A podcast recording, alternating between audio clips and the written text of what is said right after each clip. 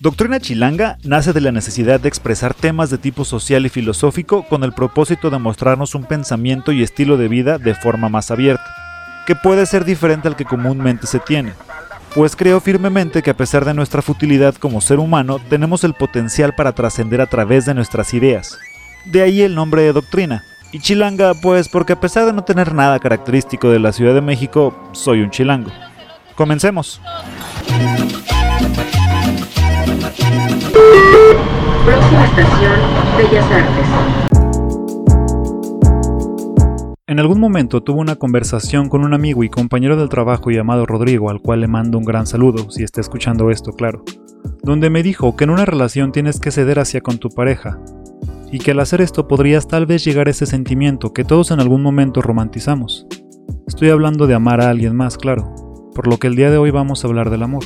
Me pareció muy interesante que me dijera esto porque por lo general las personas no están acostumbradas a ceder, o no estamos acostumbrados. Y tenemos en ocasiones esta idea de que el amor es cuando tienes un sentimiento de afecto hacia una persona a la cual le deseas todo lo bueno, pero nunca quieres o esperas que esto implique algún tipo de conflicto con tu persona. Pienso que de ser esto es prácticamente imposible, pues como ya lo sabemos, cada cabeza es un mundo y cada persona tiene sus propios objetivos y personalidades las cuales hacen que inevitablemente si estás en una relación en algún momento vas a tener conflictos de interés con tu pareja, y es completamente normal.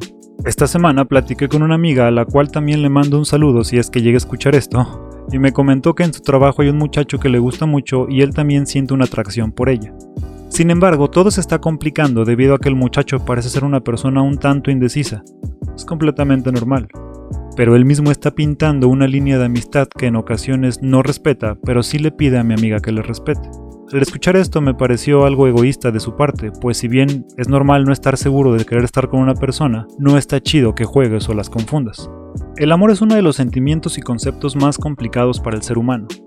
Tratar de entender cómo funciona esta emoción y aplicarla a nuestra vida diaria puede llegar a ser difícil, pues cada uno tiene una idea de este sentimiento tan distinta que en la mayoría de las ocasiones puede causarnos un problema tanto con otra persona como con uno mismo.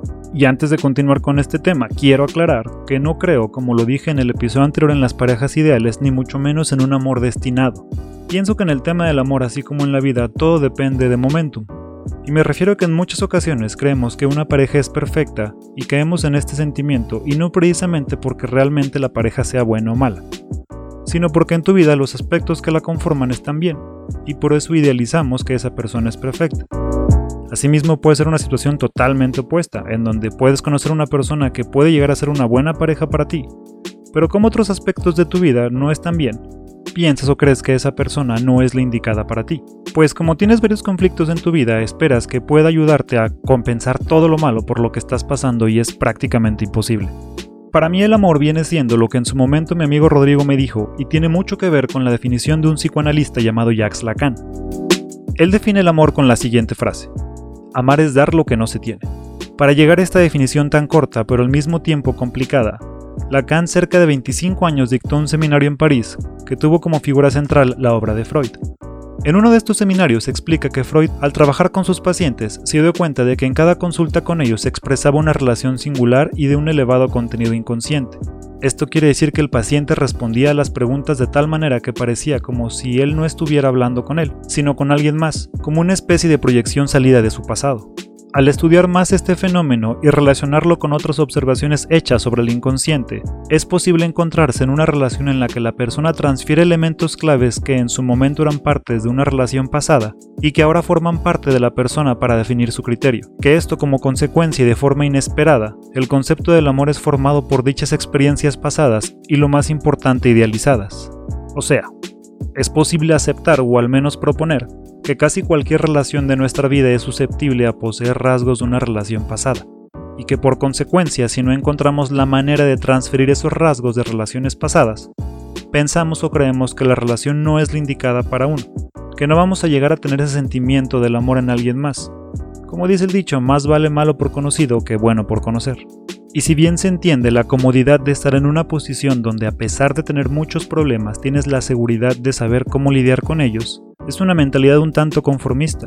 Puedes o tienes la capacidad de aprender cosas nuevas de ti mismo y darte cuenta de que podrías estar en una mejor situación. O en este caso, tener un concepto más crítico y objetivo del amor. La idea de que amar es dar lo que no se tiene no es otra cosa que evadir, entre otras cuestiones, a ese recuerdo inconsciente del paraíso perdido que corresponde a lo que en su momento nombraste el amor de tu vida. Lacan propone que únicamente cuando la persona es capaz de renunciar a la idea que se tenía en un principio de dicho paraíso que es el amor, puede seguir y prosperar. Suena bastante lógico, pues estamos viviendo en una era de consumismo donde estamos siendo educados de tal manera de que todo ya es desechable y reemplazable. Tenemos esta cultura ya tan inculcada que inclusive la transferimos al amor. Queremos o esperamos de forma inconsciente que las cosas se den de forma sencilla y sin ninguna complicación, porque la idea que tenemos arrastrando del amor está relacionada con el sentimiento que en su momento experimentamos por primera vez. La idea es que la persona ceda algo que en realidad nunca tuvo, ese paraíso o ideal del amor que nunca fue propio de ti completamente, sino fue idealizada gracias a una relación que consideraste inconscientemente fue la mejor. Esto quiere decir que nosotros como personas nunca tuvimos posesión real de dicha idea, sino que fue formada en base a otra persona, debido a que tenía una serie de características que parecían atractivas en su momento. Por eso la idea de que amar es dar lo que no se tiene. La relación de amor que la persona establece consigo mismo y con otra persona implica dejar atrás esa pretensión de llevar el amor de formas conocidas. En pocas palabras, olvidar o ceder esa idea de que el amor va a ser siempre exactamente igual. Tenemos que entender que la repetición es imposible, y que no es así como tendrás el amor por parte de otra persona siempre de la misma manera. Aceptar a la otra persona por lo que es, con su propia historia, con su propia existencia y no por lo que te gustaría o esperas que sea, por más obvio que esto parezca, es necesario que lo entiendas para dar lugar al amor. Una vez explicando esto, es ahí donde el comentario que me hizo Rodrigo tiene lógica. Si lo analizamos de la forma más pura en concepto, él me decía que amar era que tú tuvieras que ceder ante la otra persona, y entiendo el conflicto que éste le puede generar a cualquiera. Pero desarrollando la frase no es otra cosa más que ceder ante ti mismo, hacer a un lado lo que ya conoces y entender que tú mismo tienes que olvidarte de los prejuicios que tienes hacia con las demás personas. Ceder ante ese egoísmo en el que no juzgas o aprecias el sentimiento por lo que es, sino por lo que tú quieres que sea. Lacan también decía que el amor es engañoso, porque es donde se crea la ilusión de que dos pueden hacer uno. Y es ahí donde este concepto también debe ser abordado de forma personal y en mi opinión como prioridad. Por muy obvio que suene, tenemos que entender que el amor tiene que venir de uno mismo y para uno mismo, antes de poder compartirlo con alguien más. De esta manera las causas y los deseos que nos hacen tener ese sentimiento pueden hacer de él uno más real, ya que no te estás dejando llevar por lo que conoces o lo que experimentaste, sino que te inclinas a una opción que en un principio puede ser más lógica y menos romántica, pero que eventualmente te pueden llevar a un amor más real y maduro. No es otra cosa que entender qué es lo que quieres para ti o al menos saber qué es lo que no quieres, y que hay cosas de una persona que no te pueden gustar, pero valorar que si los dos trabajan en esos defectos, de no ser posible cambiarlos al menos, sí aprender a controlarlos, y llevarlos de tal forma que no afecten a ninguna de las dos partes. Obviamente para hacer esto, tienes que conocerte a ti mismo y amarte a ti mismo. El amor hacia contigo mismo implica entender que aún dentro de tu persona hay cosas que probablemente nunca te van a gustar, y está bien, es normal, no eres un ser perfecto, pero esos defectos, si así lo quieres llamar, no deben de impedir que te quieras por lo que eres, y que entiendas que lo malo que puedas tener es generado debido a tu experiencia y circunstancias de la vida, para así poder ceder ante ti mismo y dejar a un lado esas ataduras y experiencias que has tenido a lo largo de tu vida, y poder encontrarte con un nuevo tú que ahora ha aprendido algo de sí mismo y con suerte mejorado también.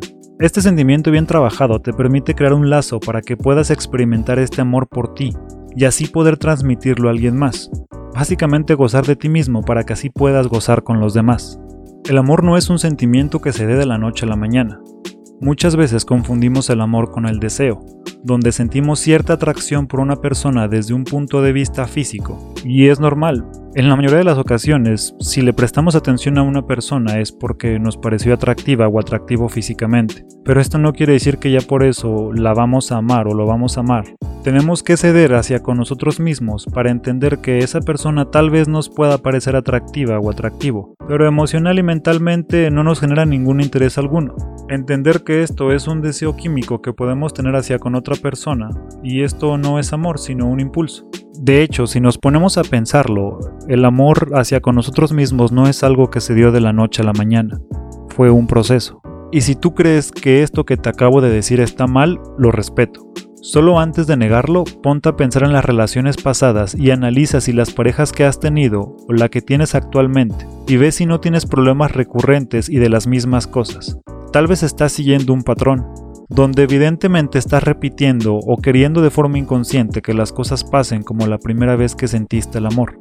Pero como ya no eres la misma persona, te genera un conflicto y tú crees que es por culpa de la otra persona pero en realidad es un duelo que estás teniendo de forma interna y personal debido a que estás buscando un placer o sentimiento que llegaste a experimentar y que actualmente ya no lo aprecias tanto. Claro, es muy fácil culpar a la otra persona, pero el conflicto en realidad puede ser interno. La otra persona solo está reaccionando de una forma que para ti no es conocida y por lo tanto te confunde. En pocas palabras, ¿cómo esperas poder amar a alguien si no te amas a ti mismo? Sin importar en lo que creas, el concepto o la definición que tengas del amor, tienes que entender que este sentimiento tiene que venir de ti. No necesitas de otra persona para poder experimentarlo. A final de cuentas, solo tú tienes la capacidad de conocerte realmente, y eso es imposible porque eres un ser en constante cambio. Entender que el sentimiento nunca se va a dar de la misma manera. Ceder hacia con nosotros mismos para darnos la oportunidad de experimentar o llegar a él de una forma diferente pues así como nosotros cambiamos, muy probablemente la definición del amor cambie también. Después de todo, ¿qué es el amor sino el reconocimiento de la presencia de uno mismo o de alguien más en nuestra vida? Pues eso ha sido todo por el día de hoy. Mis redes sociales están en la descripción. Feliz fin de semana, que tengan una buena semana, cuídense. Agradezco a la gente que me ha comentado y dado su punto de vista.